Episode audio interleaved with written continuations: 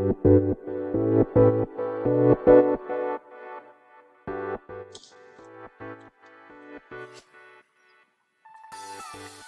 い、始まりました。本を読んでは独り言ラジオ。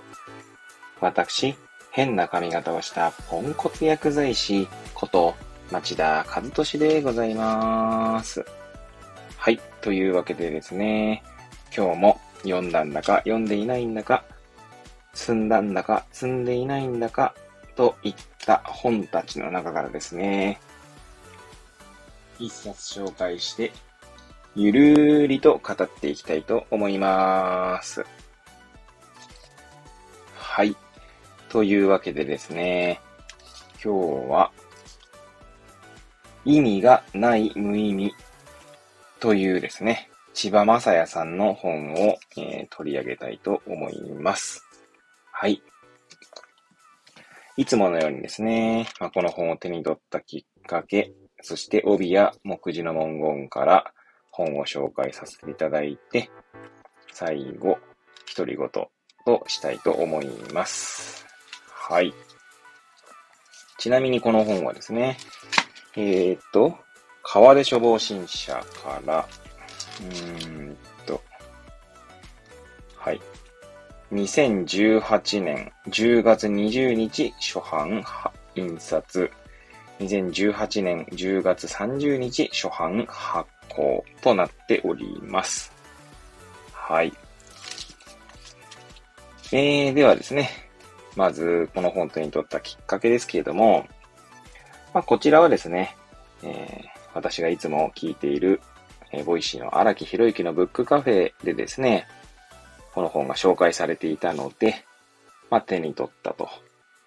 という、まあ私の中ではですね、一番シンプルな 理由でございます。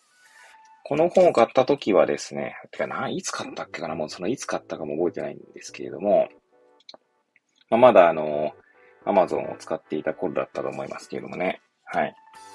今は、まあ、なるべくアマゾンは、まあ、使うとしても、古本とか、まあ、その程度で、なるべく、えー、リアルなね、本屋さんで、まあ、注文するということを、まあ、しております。まあ、あるいはリリアルな本屋さんで買うとね、いうところですね。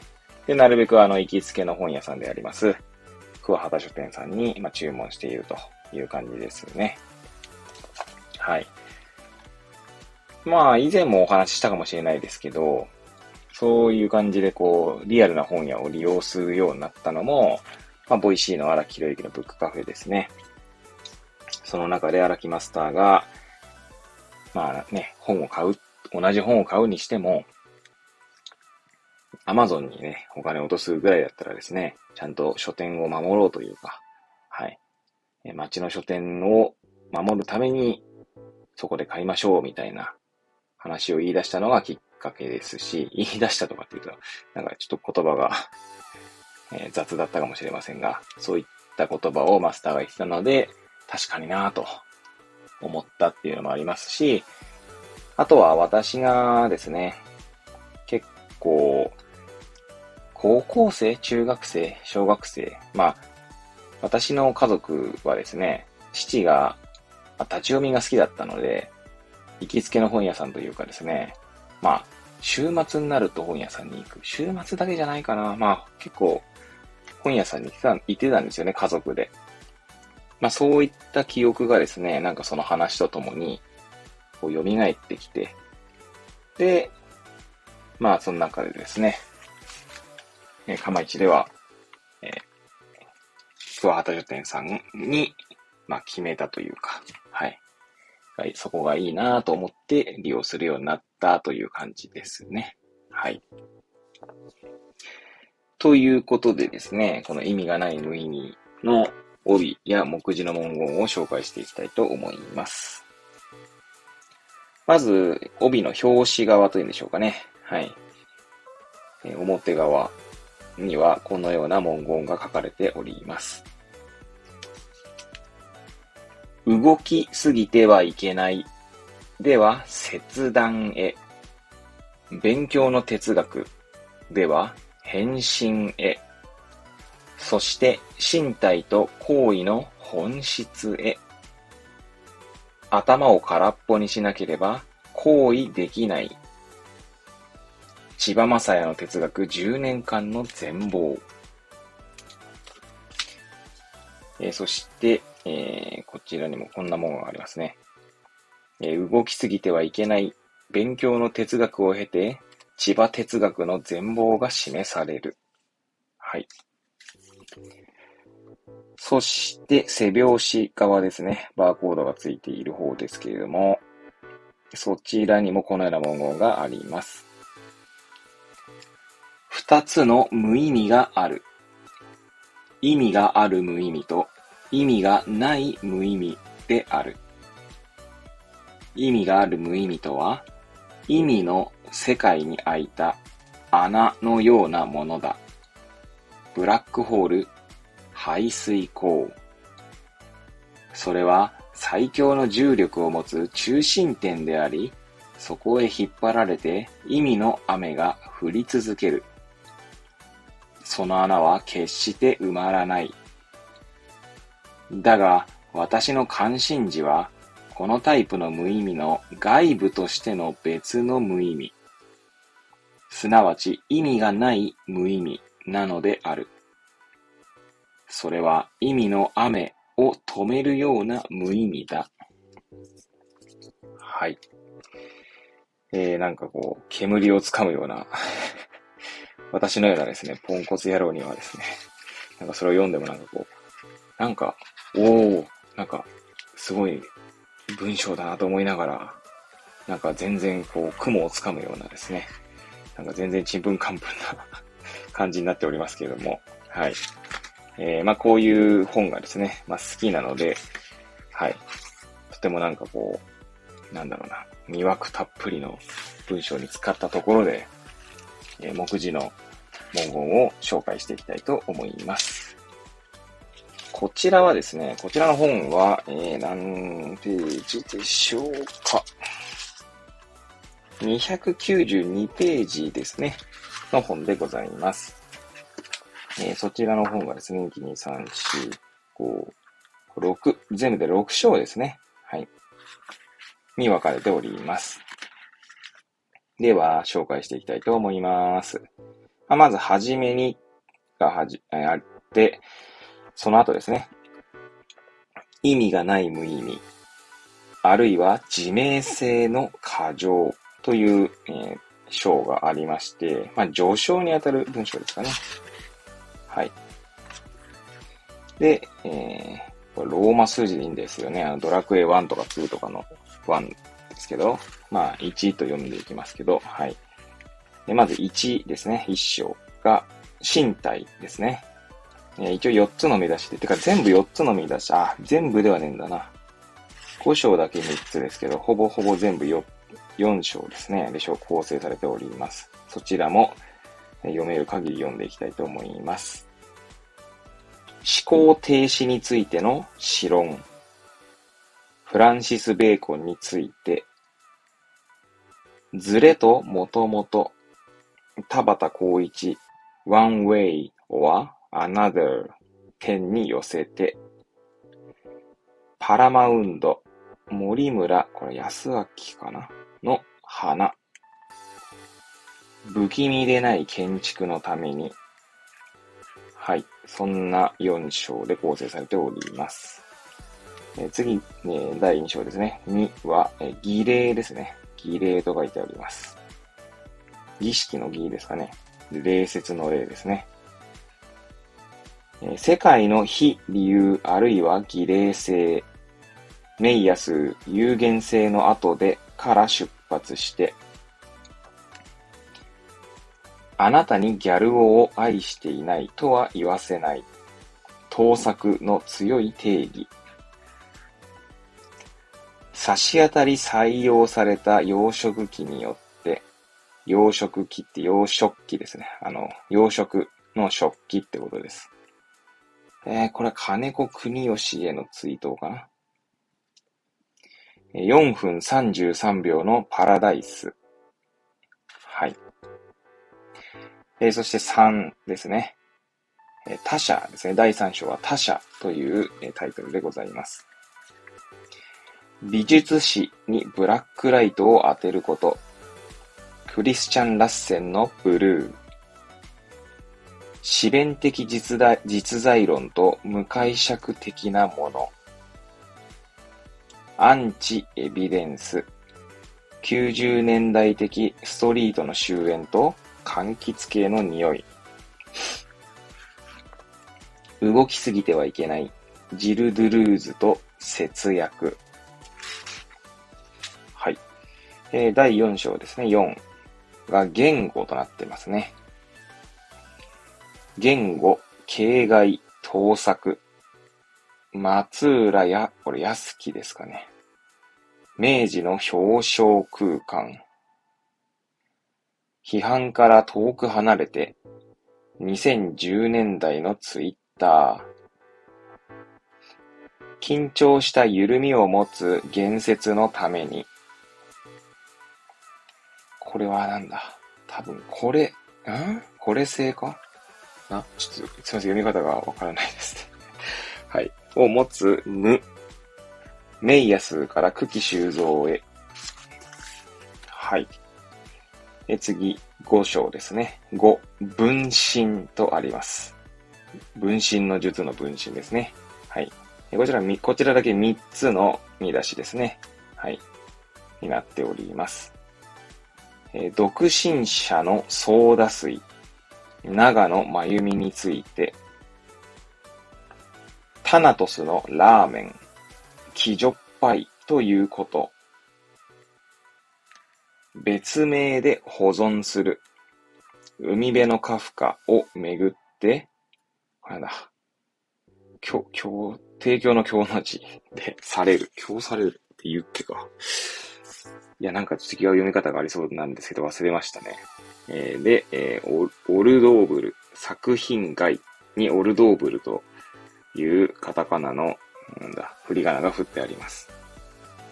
そして第6章ですね。6は、聖。これだけ、これだけあれですね。一文字ですね。それまで二文字でずっと来たんですけどね。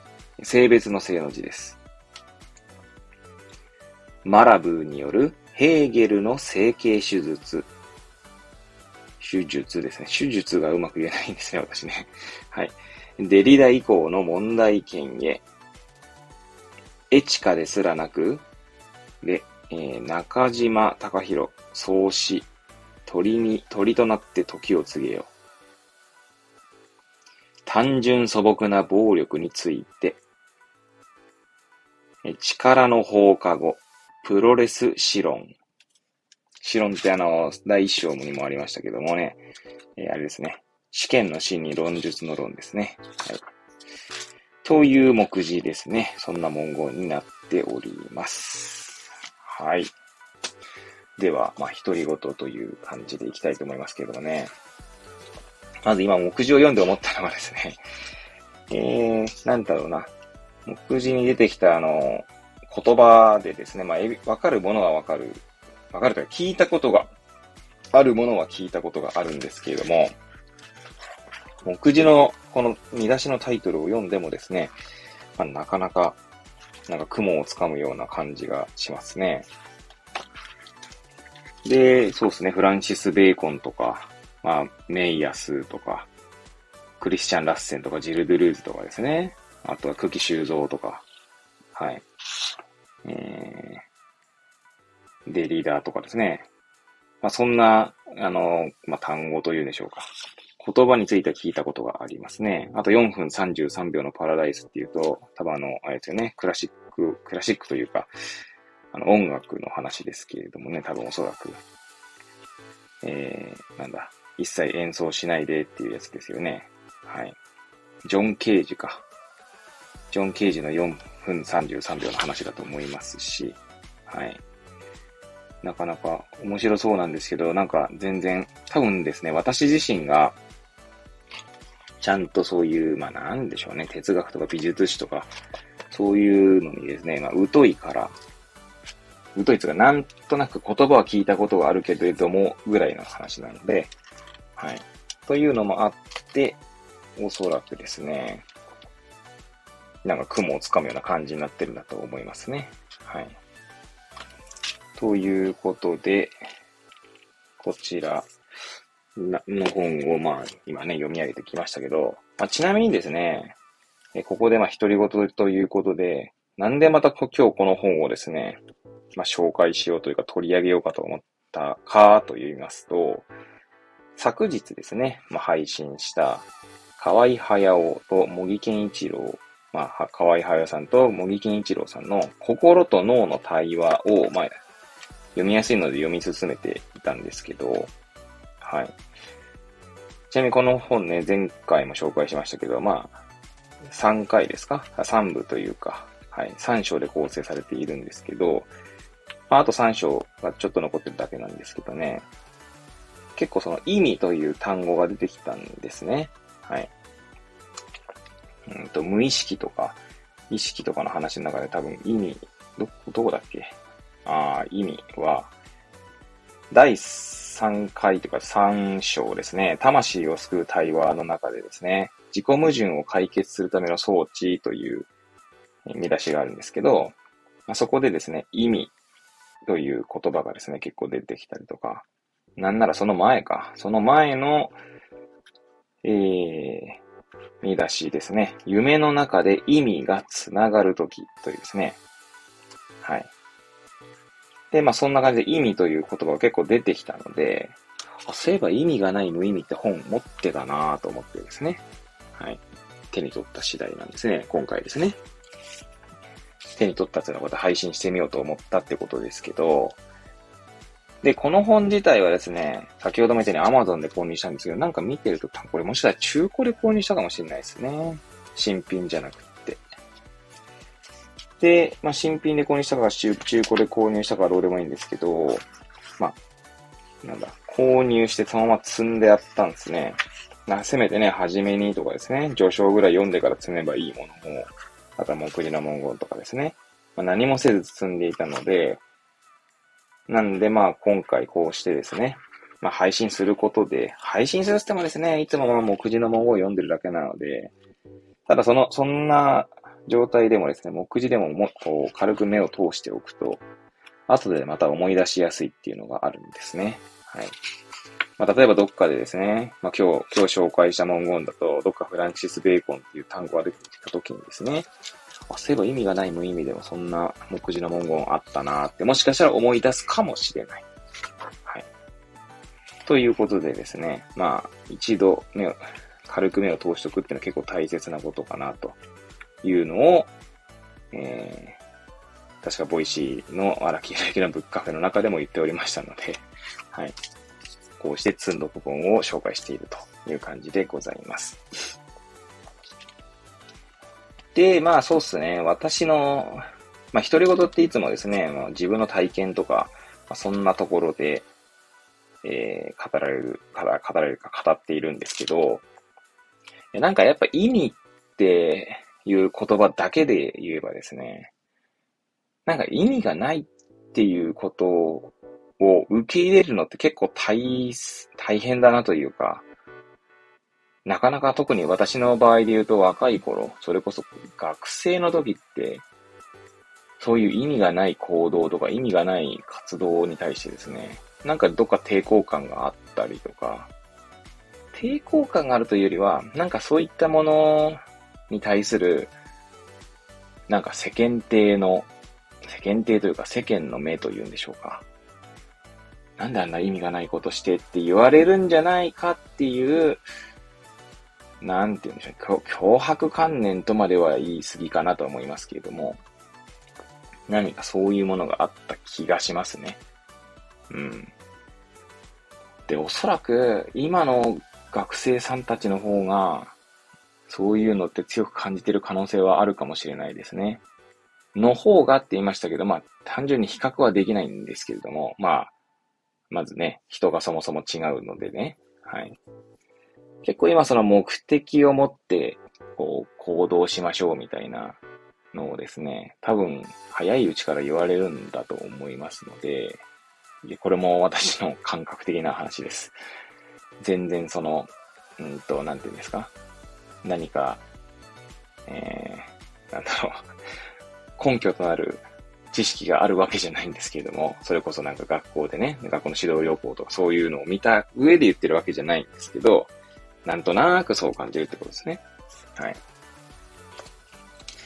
なんでこの意味がないっていうことに対してですね、なかなかこう受け入れれないかなっていう感じですよね。ちなみにパラッと、えー、なんつうんですかこの本を開けた時にですね、序章にあたる意味がない無意味、あるいは自明性の過剰という文章、文章とか章がですね、9ページから始まるんですけど、そこの最初の一文ですね。一番最初の一文です。はい。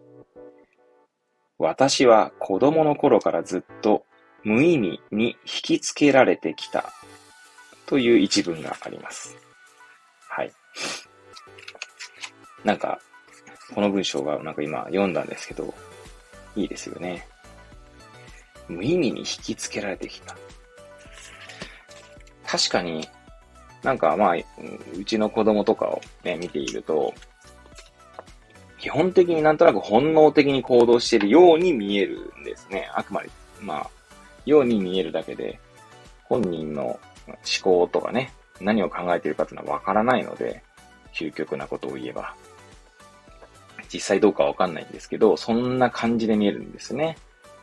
えー、どっかで放送したことあるかもしれない、えー、配信した中で言ったこともあるかもしれませんが、絵を描きたいから絵を描く。とかね。粘土を作りたいから粘土を作る。飛び跳ねたいから飛び跳ねるみたいな。まあ、そこにですね、周囲の、つまり私から見るとですね、あまり意味をこう、なんだろうな。意味を感じないっていうと語弊がありますかね。なんかそういう中でもきっと学んだりとか何か考えたりとかしながらやってるんだろうなぁとは思っているので、意味がないとは言いませんけれども、何か、なんつうんですかね。じゃあ、例えばあれか、もっと YouTube とかの方がいいんですかね。YouTube とか見てるんですけど、うちの娘がですね、YouTube Kids の方で。で、なんかこう、まあ見ているわけ、まあ見ているわけで、その、それをですね、えー、テレビの方に移してね、見ているんですけど、iPad から、まあ映してですね、見ているんですが、なんかこのコンテンツ意味があるのかなって思ってしまう自分がいたりするんですよね。特に最初のうちはそんなことを感じたかな。なんか娘がめちゃくちゃこう面白そうに見ているやつを、これは面白いんだろうかとかですね。なんかちょっと教教育上良くないんじゃないかと思ったりすることがあったんですね。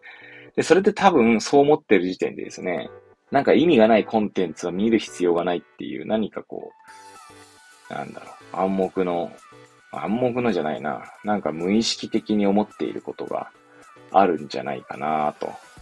まあ価値観みたいなもんですね。どうせやるなら、どうせ YouTube 見るなら、それこそ意味があるものを見た方がいいんじゃないかみたいな。